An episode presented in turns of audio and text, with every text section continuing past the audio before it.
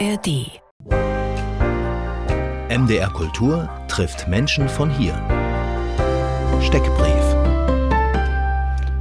Name, Annegret Labs, Geburtstag, 12. Juli 1967. Geburtsort, Lutherstadt Eisleben. Profession. Kunst. Was treibt Sie an? Die Neugierde und der unbedingte Wille, den Menschen ihre kreativen Seiten abzuringen. Wo fühlen Sie sich zu Hause?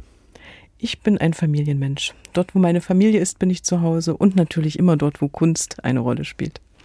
Welche Musik hat Sie jüngst berührt? Ich habe vor kurzem die amerikanische Songwriterin Tracy Chapman wiederentdeckt. Das war die Wiederentdeckung des Talking About the Revolution von 1988, was uns natürlich damals in diesen politischen Brüchen Oh, genau. sehr beschäftigt hat. Und das war eine interessante Wiederentdeckung. Talking about the Revolution. Welches Buch hat Sie zuletzt bewegt? Ich habe zuletzt gelesen Michael Jürgs Eine berührbare Frau. Da geht es um das Leben der Künstlerin Eva Hesse, einer wunderbaren Frau, die leider nur kurze Zeit aktiv war, zeitig verstorben ist und die sich in der Männerdomäne der amerikanischen Kunst ganz wacker durchgekämpft hat und viel zu wenig bekannt ist. Wie beginnt der Tag? Der Tag beginnt mit einem ausführlichen Frühstück mit meinem Mann. Das haben wir noch aus der Zeit, äh, in der die Kinder noch zur Schule gingen. Dann wird der Tag durchgesprochen und dann wird mit dem Rad zur Arbeit gefahren. In Magdeburg. In Magdeburg. Eva Hesse beschäftigt Sie gerade, haben Sie gesagt. Amerikanische Künstlerin in Hamburg geboren, früh gestorben in den 60ern, eben eine Größe in New York im Kunstbetrieb. Mein Bild ist eine radikale Frau. Ich habe ein Zitat von ihr gefunden, wo sie sagt, ich interessiere mich für den unbekannten Faktor der Kunst und für den unbekannten Faktor des Lebens, hat Eva Hesse gesagt. Fühlen Sie sich hingezogen zu so radikalen Frauen?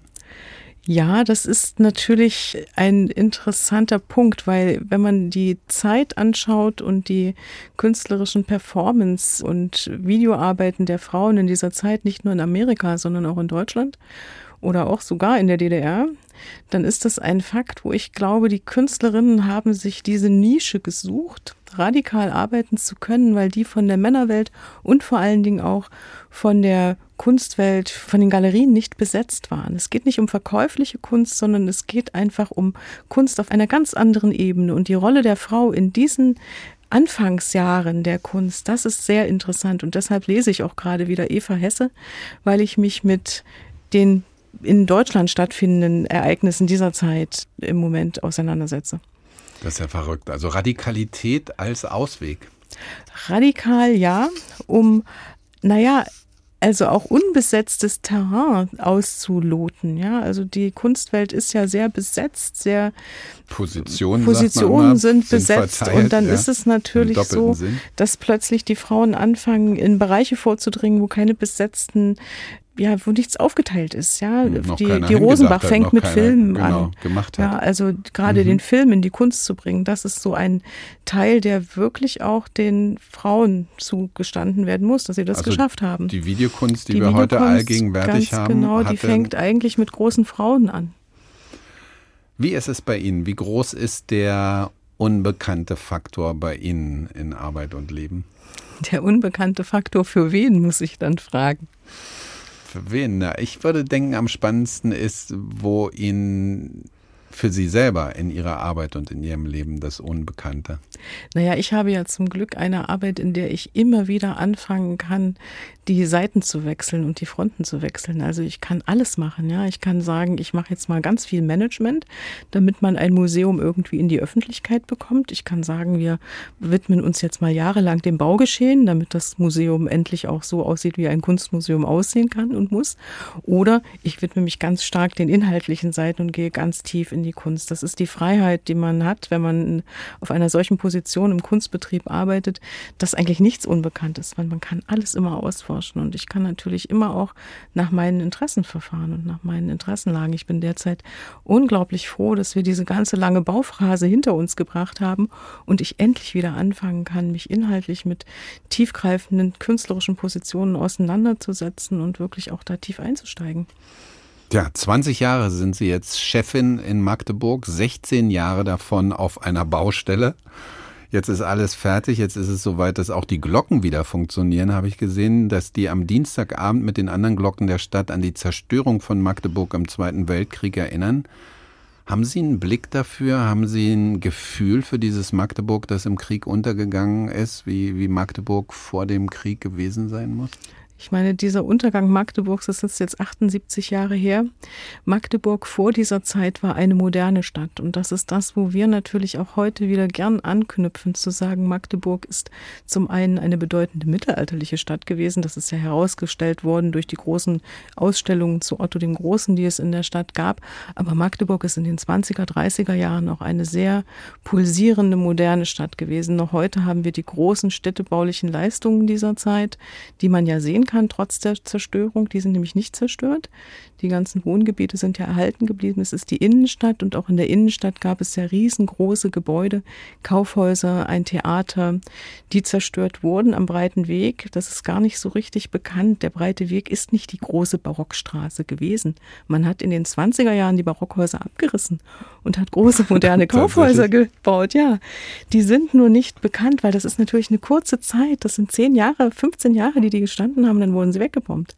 Also wenn man in den Architekturzeitschriften der Zeit liest, ist Magdeburg die Stadt der Moderne, wo modern gebaut wird, mit großen Lichtskulpturen an den Kaufhausfassaden. Das war ja jetzt im Zusammenhang auch mit dem Bauhausmuseum, finde ich, hat da Magdeburg sehr deutlich gesagt, halt, Moment mal, hier ist nicht nur Dessau und Weimar und so, wir haben hier ganz klar was zu sagen. Wollen Sie mal versuchen, das Kunstmuseum Magdeburg, Ihr Kloster, fürs Radio zu beschreiben? Im Radio gibt es ja nichts zu sehen, muss ja irgendwie alles mit Worten gehen. Ihr Kloster ist schon ganz gut gesagt. Ne? Also es ist ja kein Kloster. Es ist das Kunstmuseum der Stadt Magdeburg seit 1975, ja. ganz genau. Aber es befindet sich in der Hülle eines der ältesten romanischen Bauwerke Deutschlands. Also eine große Kirche, die wie gesagt um 1078 errichtet wurde von der man auch noch eigentlich alles an Bausubstanz da hat. Dann die ganzen Klostergebäude, die noch großteils erhalten sind mit einem riesengroßen zweistöckigen Kreuzgang, der im 19. Jahrhundert ausgebaut ist, der sehr viel Fläche hat. Also wir haben eine Ausstellungsfläche insgesamt von 6000 Quadratmetern. Das ist viel. Ja, wir haben riesengroße, tonnengewölbte Räume, ein riesengroßes Refektorium. Das ist alles modern ausgestattet, modern umgebaut, aber die Hülle ist tatsächlich romanisch. Und in diesen Räumen zeitgenössische internationale Gegenwartskunst zu zeigen, das hat natürlich etwas ganz Besonderes. Wir sagen natürlich, das ist ein Alleinstellungsmerkmal, das ist völlig klar. Aber es kann natürlich auch, man kann es auch schwierig finden, weil also es ist nicht der klassische White Cube, es ist einfach schon ganz viel Bedeutung da. Sie kennen sich damit aus. Sie haben promoviert über ein Thema aus der alten Kunst, der mittelalterlicher Kunst, wenn mein Bild stimmt. Und das heißt, Sie sind mit der Kunst von heute, mit der Gegenwartskunst dort auch in der Spannung, in einem sehr formulierten Raum. Dieses Spannungsverhältnis ist interessant und das ist vor allen Dingen für die Besucher interessant. Wir haben immer wieder Besucher, die kommen und sagen, wo ist denn die mittelalterliche Ausstattung? Weshalb gibt es hier nichts? Das gibt es alles nicht, weil es seit dem Dreißigjährigen Krieg weg ist. Also wir haben nichts im Keller versteckt, sondern wir bespielen diese Räume mit der Gegenwart. Und dieses Spannungsverhältnis ist interessant, weil wir natürlich den Besuchern, die kommen und sagen, ich will das Mittelalter sehen, jetzt das Zeitgenössische vor die Augen geben. Und sie sagen, was ist das? Und sie müssen sich damit auseinandersetzen und sie tun es. Und wir haben ganz viele Einträge im Gästebuch, die auch sagen, ja, das hätte ich nicht gedacht, aber es hat mich so bereichert, in der Kunst der Gegenwart unterwegs zu sein. Also es ist etwas sehr Schönes, damit auch spielen zu können und das ausspielen zu können, dass wir andere Besuchergruppen dadurch auch in das Haus bekommen. Im Netz schreiben Sie, wichtigster Ausstellungsort für Gegenwartskunst und Skulptur in Sachsen-Anhalt. Ist das unumstritten? Das ist inzwischen unumstritten, ja. Wir haben ein bisschen gearbeitet, das hinzukriegen, aber das haben wir die letzten 20 Jahre garantiert geschafft. Was sagt das Kunstmuseum Moritzburg in Halle dazu? Die Moritzburg hat ja ganz viele verschiedene Sammlungsschwerpunkte und verschiedene Gattungen. Und geht natürlich durch die Zeiten und hat ihren Schwerpunkt tatsächlich in der Moderne der 20er Jahre, also nicht in der Gegenwart und schon gar nicht in der internationalen Gegenwart. Das ist alles mit Herrn Bauer Friedrich abgestimmt. Das also. Gut. Das heißt also, Sie sagen, ach nein, Wettbewerb hier mit anderen in Mitteldeutschland ist für uns gar nicht so wichtig. Also so mit Dresden, Leipzig, Halle, Chemnitz, Erfurt ist für uns nicht so wichtig, als Wettbewerb auch zu verstehen. Naja, Wettbewerb ist falsch, glaube ich, in um einem so kleinen, in einem so kleinen äh, Land oder in einem kleinen Land wie Sachsen-Anhalt sowieso nicht. Da ergänzt sich das viel besser und wir haben tatsächlich alle andere Schwerpunkte. Also Leipzig hat einen Schwerpunkt ganz klar in der deutschsprachigen Kunst vor allen Dingen auch in der Malerei. Wir kennen uns ja auch alle. Ich meine, ich kenne sowohl die Direktorin in Dresden als auch den Direktor des Leipziger Museums. Wir verhandeln das ja auch untereinander, wer wie was machen kann. Also Sie wir stimmen auch Planungen ab? Planungen stimmen wir nicht ab, aber so ein bisschen das Grundgefühl, was jeder macht, das weiß man schon, wer sich womit beschäftigt. Also es würde jetzt niemand auf die Idee kommen, in Dresden die Ausstellung zu machen, die wir in Magdeburg machen. Wir haben in Magdeburg einen Vorteil gegenüber Dresden und Leipzig Leipzig, das ist tatsächlich wirklich einer, der auf der anderen Seite auch wieder der Nachteil ist, wir haben keine Kunsthochschule vor Ort. Wir haben keine Kunst vor Ort, die ein ganzes Landesmuseum oder ein ganzes städtisches Kunstmuseum füllen würde. Wir sind auch darauf angewiesen, immer wieder von außen Dinge in die Stadt zu holen. Und das ist das, was die Künstler, die in der Stadt sind, mir auch spiegeln. Das ist toll. Ihr bringt uns die Kunst in die Stadt, die wir hier sehen, an der wir uns reiben, mit der wir umgehen müssen, um uns irgendwo dazu zu verhalten. Und das ist etwas, was wir die letzten Jahre sehr gut durchsetzen konnten, dass das wichtig ist, was ich auch im Stadtrat durchsetzen konnte, was auch akzeptiert ist in der städtischen Community. Insofern ganz wichtig auch für uns. Da haben Sie das Internationale betont und ich bin ja jetzt erstmal so ein bisschen eher kleiner denkend Ihnen mit mhm. Mitteldeutschland gekommen. Und welche Museen in der Welt inspirieren Sie? Ich habe am Anfang sehr neidisch auf die rheinischen Museen geschaut, weil die natürlich bestens vernetzt waren in der Welt und große Künstler zeigen konnten und immer auch also am Puls der Zeit Köln. waren. Düsseldorf, Köln, äh, Mönchengladbach, so das waren natürlich die, wo ich hingefahren bin und gedacht habe, oh, das muss man hinkriegen. Da muss man aber es ist im Moment eigentlich gar nicht mehr so. Also es ist eigentlich ein sehr freies Umgehen, weil wir müssen ja immer auch schauen, wie stark sich Kunst verändert und man ist immer wieder in neuen Kontexten. Also die Orientierung, würde ich sagen, liegt jetzt nicht mehr an den Museen. Es ist kein Wettbewerb der Museen, sondern es ist immer der Blick auf einzelne Künstler, auf einzelne Themen, die man ausstellt und es ist eigentlich ein Miteinander. Also ich würde es gar nicht als Gegen- oder Wettbewerb, das gibt es in der Kunst eigentlich nicht so so. Mhm. Da würde ich mich auch gar nicht so festbeißen wollen mhm. jetzt an diesem Begriff Wettbewerb, sondern eher von der Inspiration her denken. Also mhm. es gibt ja auch die großen Biennalen beispielsweise. So, und weil Sie dieses Stichwort gegeben haben mit diesem internationalen Einfluss. Mhm. Ich war neugierig, wo spielt denn die Musik gerade aus Ihrer Sicht? Das ist gerade eine ganz, ganz schwere Frage. Wenn ich das wüsste, könnte ich sehr gut darauf antworten. Nicht wahr? Man orientiert sich, man versucht ja Kassel Dokumenta. Ist ein schönes Beispiel, quer durch alle Medien transportiert. Was Klar. passiert eigentlich mit der Kunst, wenn sie aus dem uns bekannten Kulturkontexten in andere Kulturen überschwappt, die wir eigentlich nicht kennen und von der wir aber meinen, sie ausstellen zu müssen? Ohne genau hinzugucken. Und das ist tatsächlich so ein Problem, was alle Museen und alle Galeristen im Moment beschäftigt. Also wie global ist die Kunst eigentlich? Was löst sich da gerade auf und wo geht unsere Kultur eigentlich hin? Also das ist alles nicht definiert. Also es wird bestimmt sehr spannend in der nächsten Zeit, das herauszufinden, was uns noch interessieren wird, wenn wir immer nur nach Afrika, ich meine, ich habe auch eine südafrikanische Künstlerin ausgestellt, so ist es nicht. Aber wenn wir es nicht schaffen, diese Blicke den Kulturen zuzuordnen, aus denen sie kommen und auch die Hintergründe zu schaffen, um diese zu verstehen, das ist ja das, was bei der Dokumenta letzten Endes passiert ist und schiefgegangen ist. Ne? Also dass man Kunst aus äh, Kultur Kulturen herausreißt, ohne diese Kulturen zu verstehen und diese in unseren Bereichen ausstellt. Ich bin jetzt nicht dagegen, das zu machen, aber man muss es besser vorbereiten und man muss besser damit umgehen. Hm. Ich wollte jetzt eigentlich für Sie hier Tracy Chapman spielen, Less Than Strangers, aber ich zögere noch einen Moment, weil Sie sagten, wo geht unsere Kultur eigentlich hin, als wäre da, also ich habe das Gefühl, Sie haben da eine Ahnung und gleichzeitig eine große Frage und da ist für mich so der Gedanke, was beschäftigt Sie bei dieser Frage, wo geht unsere Kultur eigentlich hin im Unterschied zu, wäre schließt sich ja an, aber vielleicht hören wir mal erstmal Tracy Chapman und dann kommen wir darauf zurück. Mhm.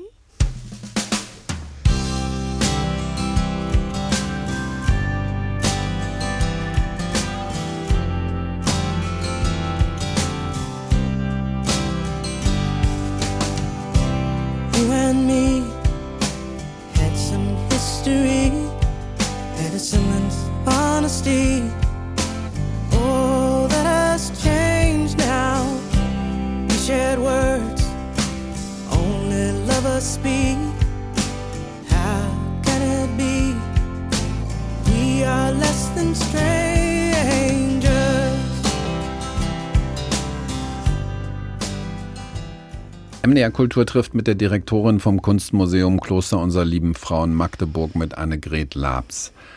Haben Sie Ihren beiden Kindern, die inzwischen studieren, als die kleiner waren, haben Sie denen von ihrer Kindheit erzählt, von, von Eisleben erzählt? Das bleibt nicht aus, weil mein Vater ja noch in Eisleben lebt und wir regelmäßig bei ihm zu Besuch sind. Und natürlich sind sie sehr interessiert an dieser Familie, die immer zwischen Ost und West hin und her äh, ja changiert, weil ja auch mein Ehemann aus Frankfurt am Main ist. Und natürlich spielt das dann immer eine Rolle. Und von klein auf, ich weiß noch, mein Sohn, der hat damals aber ganz klein gesagt, wenn es 1989 die Wende nicht gegeben hätte, dann würde es mich ja gar nicht geben. Und insofern ist das natürlich immer präsent bei uns. Und ja, ich habe erzählt und ja, beide haben eine sehr offene, ein offenes Ohr dafür, für diese ganzen Themen, logischerweise. Diese ganzen Themen, was, was haben Sie denn erzählt von dieser Kindheit in Eisleben und dieser Jugend in Eisleben, wie es Ihnen da ergangen ist? Naja, ich habe relativ spät realisiert, dass ich eine sehr aufgehobene, eine sehr schöne und eine sehr unpolitische Kindheit hatte, weil meine Eltern dadurch, dass sehr viel Verwandtschaft im Westen gewesen ist, uns auch eine Kindheit ermöglichen konnten, in der es auch Lego und Playmobil und all diese ganzen Dinge gab, die meine Klassenkameradinnen und Klassenkameraden so gar nicht hatten und immer die Alpenmilchschokolade und den Kaffee aus dem Westen und so. Und die richtigen Jeans. Das habe ich und die richtigen Jeans, die dann auch noch auf dem Weihnachtstisch lagen, das habe ich sehr viel später realisiert, dass Bücher wir in einer auch. Parallelwelt gelebt haben und wenn ich irgendwas haben wollte, dann hat meine Großmutter mir aus Hamburg die Bücher mitgebracht und naja, das ist schon ist schon was anderes gewesen. Das haben wir eigentlich das erste Mal realisiert, als meine Schwester dann einen Freund hatte, der aus einer richtigen, typischen ostdeutschen Familie kam mit vier Kindern und all diesen Schwierigkeiten, dann den Alltag zu managen. Und Bücher aus Hamburg mitgebracht. Können Sie sich noch an ein, zwei Titel erinnern, über die Sie besonders glücklich waren, dass Sie die also zwischen dem, also ich meine, es waren Westbücher, im Osten war ja was. was Das, wird, das wird jetzt ganz komisch, wenn ich sage, es war die Westausgabe Maxi Wander, die ja in der DDR nicht erscheinen durfte. Es waren aber vor allen Dingen auch so ganz einfache Dinge wie der deutsche Handatlas der Literatur oder der DTV Atlas Deutsche Geschichte in vier Bänden.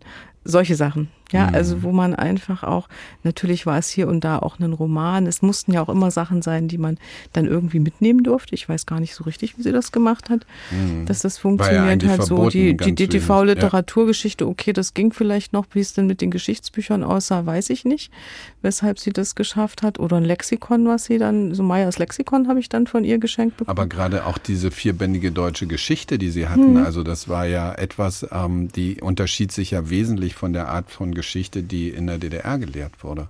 Ja, Insofern das- gab es da ja eine Brisanz.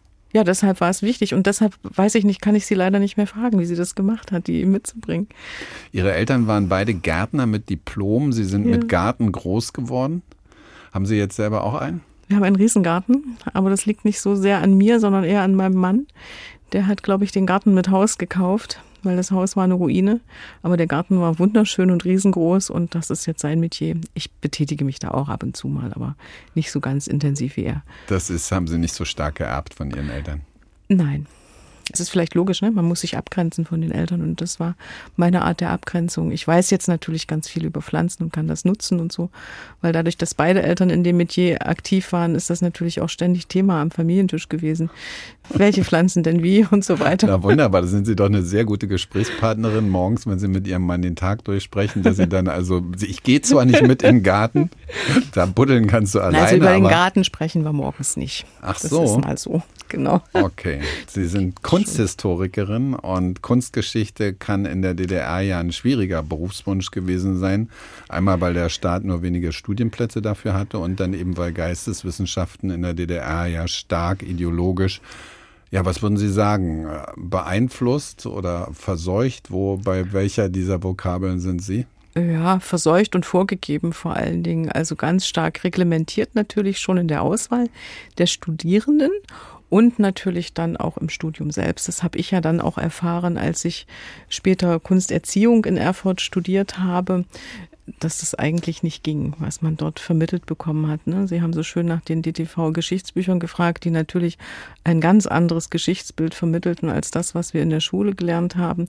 Und ich wusste immer oder ich habe immer gewusst, dass es zwei Welten sind. Also ich weiß noch, wie ich zu meiner Mutter am Telefon sagte, wenn ich aus der Telefonzelle in Erfurt sie anrief auf der Arbeit, das kann ich dir jetzt nicht erzählen, das kann ich dir nur unter vier Augen erzählen. Also wir wussten es einfach dieses ständige Abhören und dieses ständige, äh, meine Eltern waren beide sehr stark in den Kirchen engagiert. Insofern war völlig klar, dass sie abgehört werden und dass das alles gerade so geduldet wird, aber mehr auch nicht. Ich glaube, man hätte das sehr gern gesehen, wenn meine Eltern mal im Westen geblieben wären. Haben sie aber nicht gemacht. Sie sind wegen ihrer drei Kinder immer schön brav zurückgekommen. Wegen ihrer ältesten Tochter, die sitzt hier gerade und zwei jüngeren Geschwistern. Ne?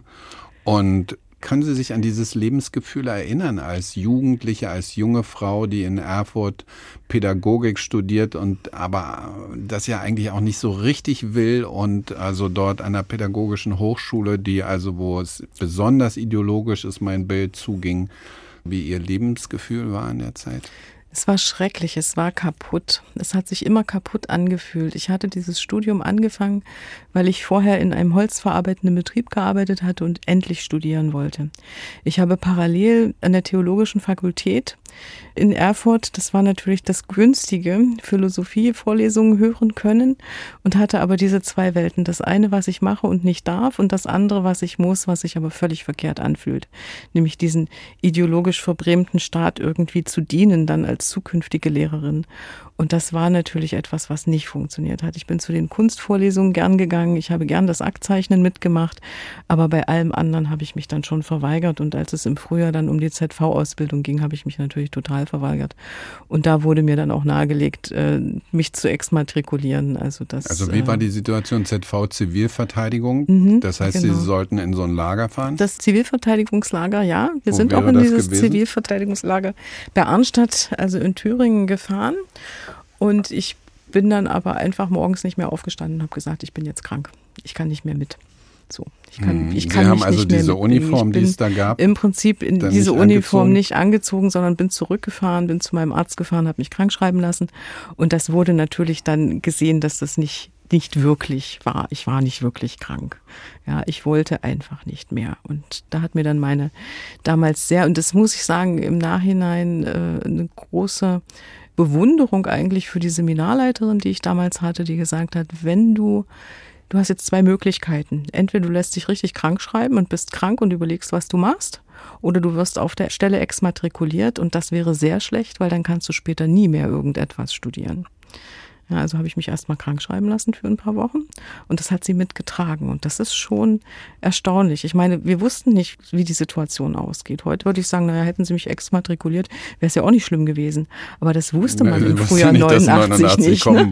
also das also ich wäre, meine, dann wäre der war Ausweg, schon eine, eine dieser Ausweg, ja, zu sagen, ja, genau, dieser Ausweg zu sagen, dann erstmal krank sein und überlegen, was man macht, ist wahrscheinlich der richtige. Ich habe tatsächlich immer über Ausreiseanträge nachgedacht in der der Zeit, hatte aber einen Onkel, der das gemacht hat und dem ist das gar nicht gut bekommen. Insofern hatte ich immer dieses schreckliche Beispiel vor Augen. Was heißt nicht gut bekommen? Naja, der hatte auch einen Ausreiseantrag gestellt und zwei Jahre gewartet, zwei Jahre in dieser Schwebesituation und in dem Moment, als seine Frau krebskrank im Krankenhaus im Sterben lag, kriegt er den Ausreiseantrag mit den Kindern. Punkt. Das war natürlich, das wusste man ja. Ja, er hat hm. den Ausreiseantrag deshalb in diesem Moment bekommen, wo er sie allein im Krankenhaus zurücklassen musste. Und, es, Und er ist so, ausgereist. Dann? Er, ist, er musste. Hm. Da kann man nicht sagen, ich oh muss Gott. jetzt hier bleiben. Ja. Also ich meine, es ist ein Unrechtsstaat gewesen. Wir dürfen das nicht vergessen. Ja, das ist genau dieses Unrecht, was an Menschen verübt wurde. Solche Kleinigkeiten. Also er musste ausreisen, seine Frau ist gestorben. Ja, also, und wenn man solche Erfahrungen hat, dann ist das natürlich etwas, wo man sehr genau nachdenkt, ob man das macht. Ein Ausreiseantrag wäre für mich nicht in Frage gekommen. Ich habe immer überlegt, wie komme ich über die Grenze. Das haben andere dann in meinem Umfeld auch ausprobiert. Wie ist es denen bekommen? Und die saßen dann teilweise im Knast, weil sie es nicht geschafft haben. Wie also insofern ist nicht so einfach das Thema. Wie sind Sie denn dann aber doch, doch Kunsthistorikerin geworden? Ich habe dann tatsächlich mit dem Studium aufgehört, habe mich exmatrikulieren lassen im Juni und bin ins Anger Museum gegangen in Erfurt und habe gefragt, ob sie eine Mitarbeiterin brauchen. Und dann sagt der Personalchef tatsächlich, ach, Sie wollen Kunstgeschichte studieren? Das ist ja schrecklich. Ich muss das nämlich im Herbst anfangen in Leipzig. Ich will aber gar nicht. Aber Sie können trotzdem im September hier anfangen zu arbeiten. Und dann habe ich im Angermuseum angefangen. Dann ist eine Kollegin nach einem Westbesuch nicht zurückgekommen. Das war ja schon dieser heiße Herbst, in dem alles politisiert wurde. Und dann habe ich die Öffentlichkeitsarbeit des Angermuseums gemacht. Da stand die Mauer aber noch. Da stand die Mauer noch. Es gab Öffentlichkeitsarbeit. Und es gab öffentlich, naja, was ist Öffentlichkeitsarbeit? Plakate malen, mit der Zeitung über die schönen Themen reden, die da als nächstes im Museum ausgestellt werden. Es war schon sehr eingeschränkt, richtig. Und ähm, es war natürlich dieser heiße Herbst, in dem ich mich auch engagiert habe. Wir sind natürlich in der Michaeliskirche gewesen, haben für das Andreaskirche Viertel gekämpft. Ich war in der katholischen Studentengemeinde sehr aktiv.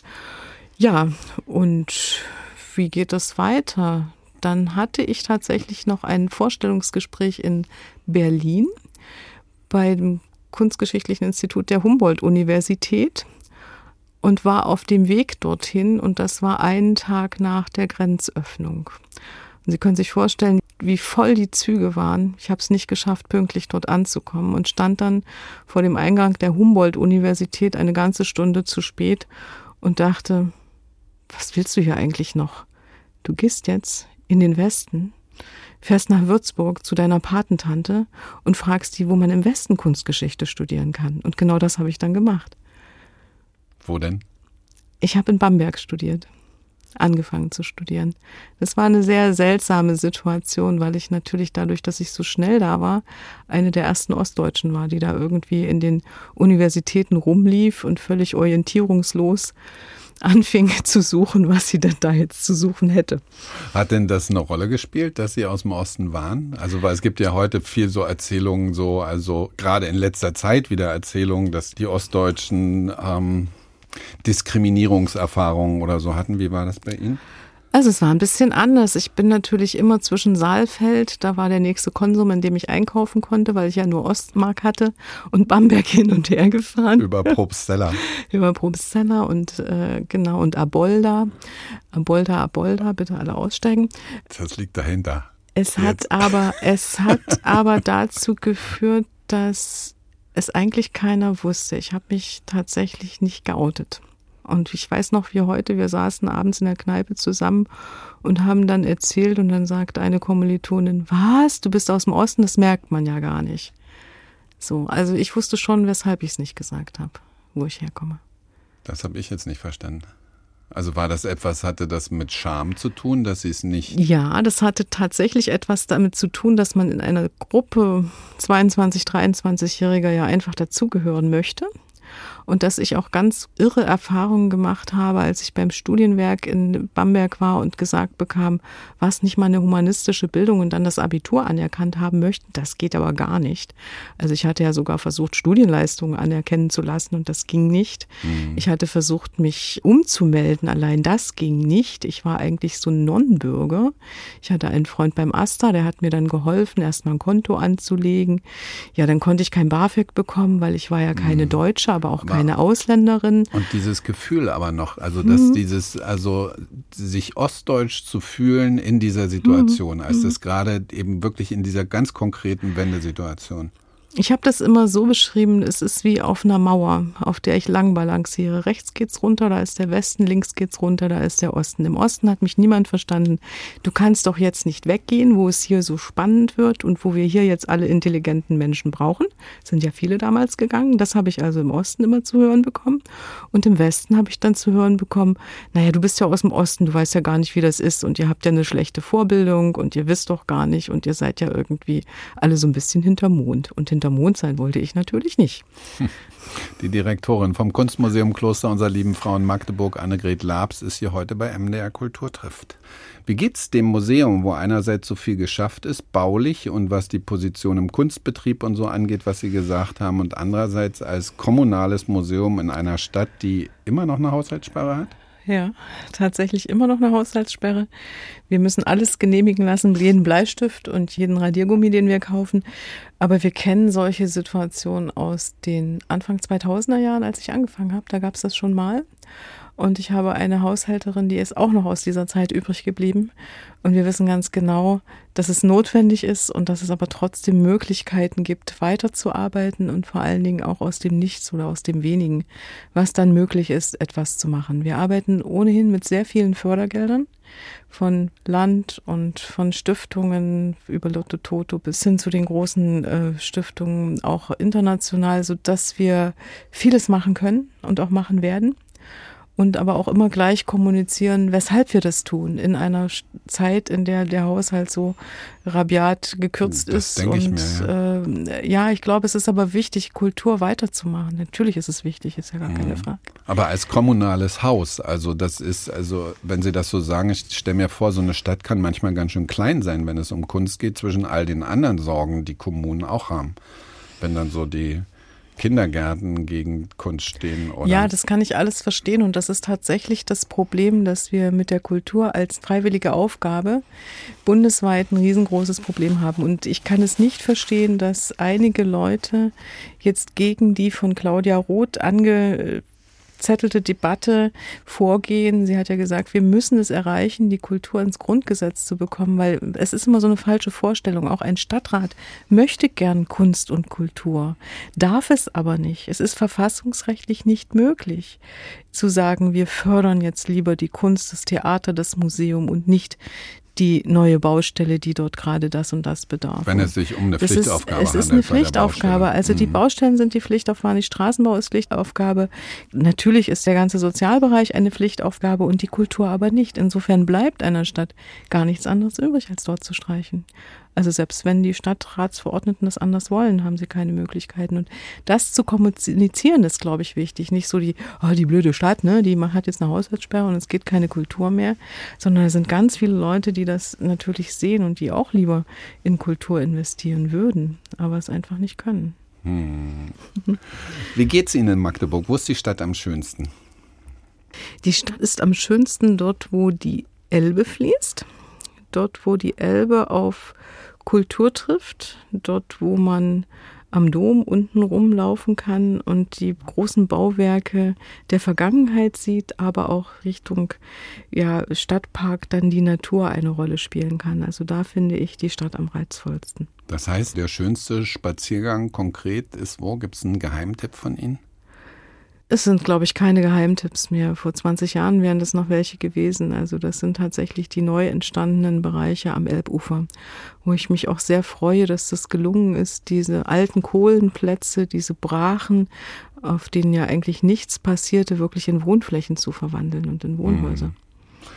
Ich habe so ein bisschen Loch im Bauch, deshalb frage ich Sie, wo gehen Sie essen, wenn es gut sein soll, aber auch nicht irgendwie überkandidelt mit großen Referaten zu kleinen Portionen. Also wir haben ein sehr schönes Restaurant an der Elbe entdeckt, Vegan Living. Dort gibt es vegane asiatische Gerichte, die super sind. Das war jetzt gerade so die neueste Entdeckung.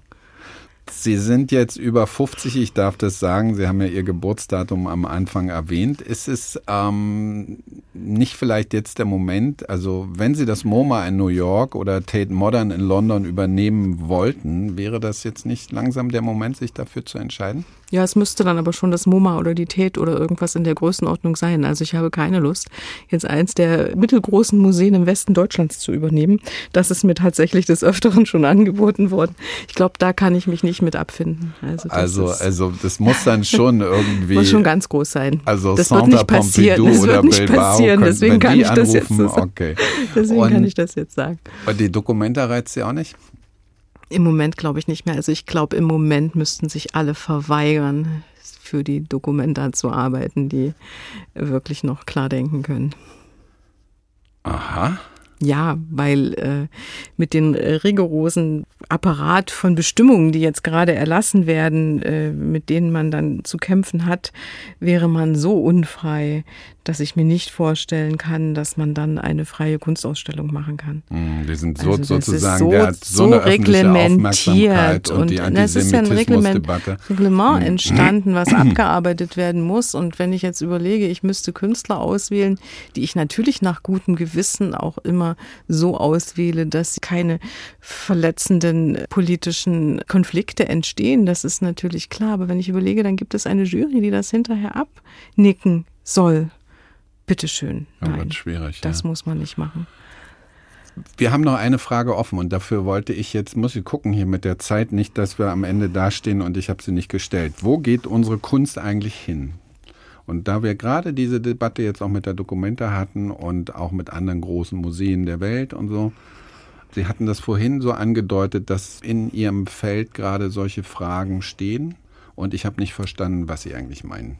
Es ist diese große Verunsicherung, die bei den Künstlern jetzt da ist, in welche Richtung sie überhaupt agieren sollen, können, wollen, tun. Ich merke das sehr, weil ich ja auch an der Burg Giebichenstein als äh, Lehrende unterwegs bin und wir gerade in dieser Woche auch wieder Seminar hatte.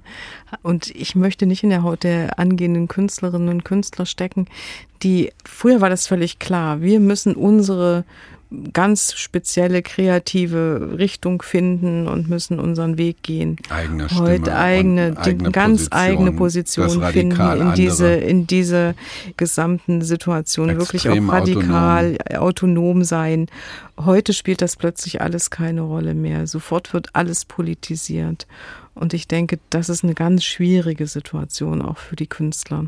Weil es für die also, jüngeren Künstler auch gerade so, so plausibel ist, immer aus einer Verantwortung rauszudenken. Also einer Verantwortung für Klima, eine Verantwortung für die aktuellen äh, ja, Diskussionen, es ist, es ist die so, wir um es ist so, haben. Es ist so ein bisschen das Gefühl, ach, die Gesellschaft hat Probleme, wir können sie nicht lösen, fragen wir doch mal die Künstler. Ja, also wenn irgendwas nicht funktioniert, muss ein Kunstwerk regeln. Das hat man im öffentlichen Raum ja auch. Und so geht es mir auch bei diesen Debatten. Fragen wir doch mal die Künstler, was die dazu zu sagen haben. Die Künstler müssen dazu nichts sagen. Und das ist das, was ich auch den Studierenden immer wieder sage. Ihr müsst nichts dazu sagen. Ihr seid Künstler, ihr seid keine Politikwissenschaftler geworden. Hm, aber es sind ja nicht nur Fragen, die auf die, äh, auf jüngere Künstler, die denen gestellt werden, sondern sie haben ja auch den Impuls zu sagen, es ist nicht relevant, wenn ich mich nicht zu diesen Fragen, zu diesen ganz drängenden Fragen verhalte? Es gibt immer Künstler, die sich zu diesen drängenden Fragen verhalten. Wir haben wunderbare Ausstellungen gemacht zu diesem Thema im letzten Jahr mit Positionen von Nasantur und Tobias Ziloni, Johanna Diel, Sergei Bratkov. Das sind alles Künstlerinnen und Künstler, die sich damit beschäftigen. Und Womit jetzt genau? Vor allen Dingen zum Beispiel bei Sergei Bratkov ist es der Ukraine-Krieg. Mhm. Der ist ja selbst Ukrainer, der in Russland gelebt hat, in Moskau und dann natürlich aus Moskau weg musste, jetzt in Berlin lebt und mit ihm werde ich auch im nächsten Jahr eine, in diesem Jahr, jetzt sind wir in diesem Jahr eine genau. Ausstellung machen, wo es genau um diese politischen Verantwortungen geht geht. Natürlich gibt es diese Künstler und die gab es immer, das ist klar, aber man darf das jetzt nicht allen Künstlern abverlangen, dass sich plötzlich die ganze Kunstwelt nur noch mit politischen Themen beschäftigt. Also dann wird es, glaube ich, in Zukunft ganz schön traurig auch. Was haben Sie für Pläne für dieses frisch angefangene Jahr? Was hat das Kunstmuseum Kloster unserer lieben Frauen Magdeburg 2024 für Pläne? Wir werden verschiedene Ausstellungen machen. Einmal die radikalen Frauen der Kunst des 20. Jahrhunderts. Also da sind wir dann beim radikalen Ulrike Rosenbach, Gabriele Stötzer und Sanja Ivekovic werden wir ausstellen. Drei Frauen, die in den 70er und 80er Jahren gearbeitet haben. Und wir werden danach fragen, was das für uns eigentlich heute oder was dieser feministische Blick von damals für uns heute bedeutet. Das ist ein sicher sehr interessantes Thema. Darf ich kurz, kurz unterbrechen, ja. weil Sie gerade Gabriele Stötzer sagten. Haben Sie sie damals, als Sie in Erfurt studiert haben und so keine Lust mehr auf Ihre Zivilverteidigungsuniform hatten, haben Sie hatten Sie Kontakt zu Gabriele Stötzer, zu dieser Szene, zu dieser frühfeministischen Szene, Bürgerrechtsszene, Kunst in Erfurt? Ich hatte Kontakt, aber ich habe die Namen nicht wiedergefunden. Ich weiß, dass ich bei der Besetzung der Stasi-Zentrale dabei war. Ohne dass ich mich an Gabriele Stotzer als Person erinnere. Also das hatten wir jetzt schon im Gespräch, dass wir sehr gelacht haben und ich gesucht habe nach Im Gespräch mit ihr. Im Gespräch ja. mit ihr, ganz genau. Und sie konnte sich auch nicht an diese das junge ist, Frau erinnern. Ach, das waren doch ganz viele Menschen. ich meine, das waren doch. Klar, ist doch völlig klar. ja. So, aber mein Bild ist irgendwie, dass Gabriele Stotzer in dieser Zeit ja auch ein Zentrum von was war. Ja. Und Aber es ist ja so, es waren ganz viele Menschen. Also man hat nie, und ich war 22, ja, also man hat ja nie irgendwie so eine Lichtgestalt gehabt, der man gefolgt ist, sondern es war die Masse, der man gefolgt ist. Also für mich waren das in der Zeit einfach viele Menschen, die gesagt haben, los, komm mit. Und dann bin ich da mitgegangen. Und dann war das toll. Und dann war das auch ein Stück Abenteuer, da mhm. mitzugehen und das zu machen. Okay, Sie haben diese drei Künstlerinnen erwähnt, die also 70, 75, 81 so ja. älter sind, die Sie jetzt als radikale Frauen dort vorstellen werden in diesem Jahr. Sergei Bratkov haben Sie erwähnt, das mhm. ist Fotografie, Fotografie Videokunst. Video, ganz genau. Und ich habe noch gesehen Hans-Hendrik Grimling. Mit der Malerei, ganz genau. Einer derer, die ja eigentlich zu den deutschen Malern gehören, die auch so ein, mal eine richtig große Retrospektive haben dürfen. So als über 80-Jährige, ne? Und äh, da freue ich mich auch sehr drauf, weil das ist ja sehr gestische, sehr expressive Malerei und das ist viel und das ist groß und das ist sicher einfach auch sehr gut zu vermitteln, dass diese Position jetzt einfach mal eine große Ausstellung benötigt. Und wenn das nicht in Leipzig und Berlin passiert, dann passiert es jetzt halt in Magdeburg dem führenden Raum, dem führenden Ort für zeitgenössische Kunst, mindestens in Sachsen-Anhalt. Sie haben es gesagt. Das habe ich aber nicht geschrieben. Ach so, das habe ich Jetzt. nein. Außerdem steuern Sie auf ein Jubiläum zu. Zeichnet sich da schon was ab, wie Sie, wie Sie das jubilieren wollen, diese 50 Jahre? Wir sind gerade am Überlegen, 50 Jahre Kunstmuseum Magdeburg im nächsten Jahr, 25. Aber da ist das ja jetzt gerade erst am Anfang. Es gibt tausend Ideen und noch keine ist richtig formuliert und vor allen Dingen noch keine davon ist final finanziert. Das wird nämlich noch ein harter Brocken, dann wirklich auch da ein Feuerwerk zu machen, was im Januar mit einer großen Museumsnacht anfangen soll. Das wissen wir schon. Und dann wird sich das durchs Jahr mit verschiedenen Veranstaltungen bis zum Ende ziehen. Ja, das war MDR Kultur trifft in der Redaktion von Angelika Zapf. Mein Name ist Carsten Tesch. In der kommenden Woche ist Friedemar Quast zu Gast. Friedemar Quast vom Wernigeroder Jazzclub. Dort haben sie Ende Januar 25-jähriges Jubiläum des Jazzclubs in Wernigerode. Das war MDR Kultur trifft mit der Direktorin vom Kunstmuseum Magdeburg mit Annegret Labs. Alle unsere Gespräche finden Sie auf mdrkultur.de und in der ARD Audiothek.